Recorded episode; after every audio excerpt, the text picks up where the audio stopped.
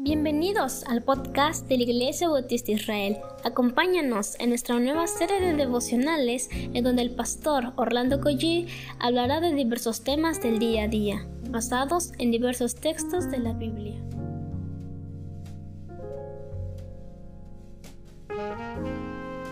¿Qué tal mis amados hermanos? Que tengan un buen día, un buen inicio de semana que ya está transcurriendo, nos estamos acercando ya a la mitad.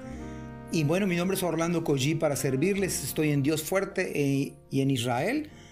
Bueno, no en Israel, en la ciudad, obviamente, sino en la iglesia de Israel. Pero es un gozo esta mañana poder comenzar y vamos a comenzar orándole al Señor.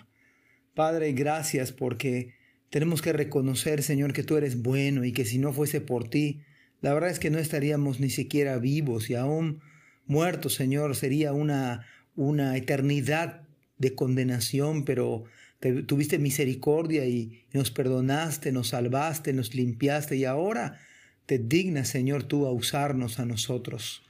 Bendícenos y háblanos en este día, en Cristo Jesús. Amén.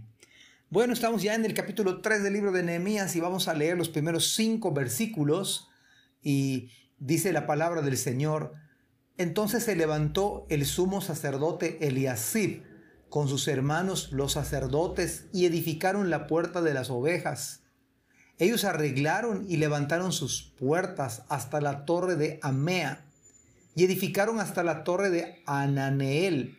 Junto a ella edificaron los varones de Jericó y luego edificó Sacur, hijo de Imri. Los hijos de Sena edificaron la puerta del pescado. Ellos la enmaderaron y levantaron sus puertas con sus cerraduras y sus cerrojos. Junto, a ellos restauró Meremot, hijo de Urías, hijo de Cos, y al lado de ellos restauró Mesulam, hijo de Berequías, hijo de Mesesabeel. Junto a ellos restauró Sadoc, hijo de Baana. E inmediato a ellos restauraron los tecoitas, pero sus grandes no se presentaron para ayudar la obra de su Señor. Este registro detallado es de llamar la atención. Y quizá nos preguntamos nosotros, ¿por qué están los nombres de los hermanos que ayudaron a edificar? La respuesta es la siguiente. Lo primero es para animarnos a nosotros, diciéndonos que todo esfuerzo por el Señor no es en vano, que vale la pena. También están para exhortarnos, por si alguno de nosotros no está involucrado en la iglesia local y también para confrontarnos porque cuán, cuántas bendiciones y cuán pérdida es no estar activo en la iglesia local, pero también para inspirarnos y para que siga siendo de bendición. Para eso está esta lista detallada. Ahora, ¿cuántas veces hemos escuchado quizás invitaciones para que nos involucremos en la obra? O para que colaboremos en la obra o para que participemos podemos hacer dos cosas al respecto. Podemos comenzar hoy mismo a ser parte, parte activa de la iglesia del Señor. O dejar que pase esta maravillosa oportunidad. Llama la atención que el líder espiritual, el sumo sacerdote Eliasib y los otros sacerdotes son los primeros en responder positivamente y es que así debe ser. Los líderes debemos ser los primeros en estar involucrados, los primeros comprometidos en la obra de Dios, por supuesto, los primeros en no faltar en nuestra iglesia local, estar antes de los servicios, quitarnos quizás después que todo el mundo se haya ido.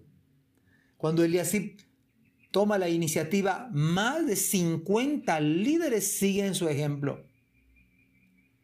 Así que estos nombres de estos hermanos nos describen incluso la labor de cada uno de ellos.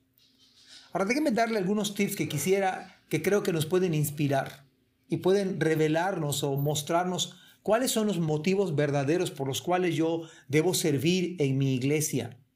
Me involucro porque entiendo que es la obra de Dios. En segundo lugar, deseo que el reino de Dios avance. Deseo que prospere los proyectos, deseo que prosperen los proyectos del Señor.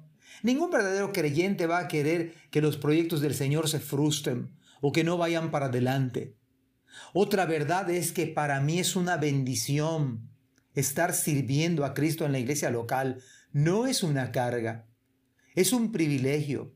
Es más, Dios podría o puede utilizar a otras personas quizás mejores que nosotros, pero me da la dicha a mí de ser parte de su obra. Además, el trabajo en el Señor no es en vano.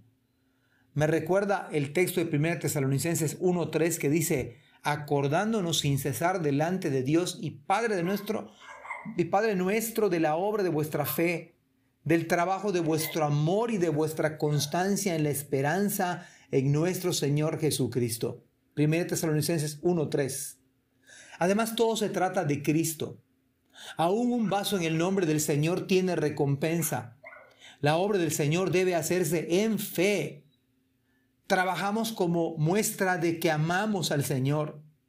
Pero el último versículo es también increíble, impactante. La Biblia dice, sus grandes no se presentaron para ayudar a la obra de su Señor. Quizás por ser grandes, quizás tantos años no les ayudó, sino todo lo contrario les perjudicó. Quizás dijeron, no así se deben hacer las cosas, las cosas están haciendo muy mal. Quizás quisieron estar por, no quisieron estar por debajo de otros. No quisieron someterse al liderazgo de otros. Sea lo que fuere o hubiese sido, aquí están registrados para toda la eternidad. Y mire que ellos se privaron ellos mismos, valga la redundancia. Ellos mismos se hicieron a un lado. Ellos mismos no quisieron colaborar y así pasarán la eternidad. Cristo nos recuerda, mas entre ustedes no será así, sino el que quiera hacerse grande entre ustedes será vuestro servidor.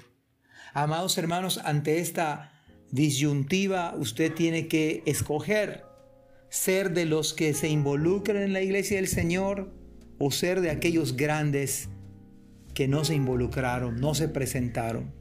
Dios le ayude a tomar decisiones correctas. Que Dios les bendiga. Gracias por escuchar este podcast. Te invitamos a compartirlo y a seguirnos en nuestras redes sociales para que no te pierdas el contenido que tenemos preparado para ti. También nos puedes encontrar en nuestra página web www.ibismerida.org y contáctanos al correo ibismerida.gmail.com Gracias por acompañarnos. Hasta la próxima.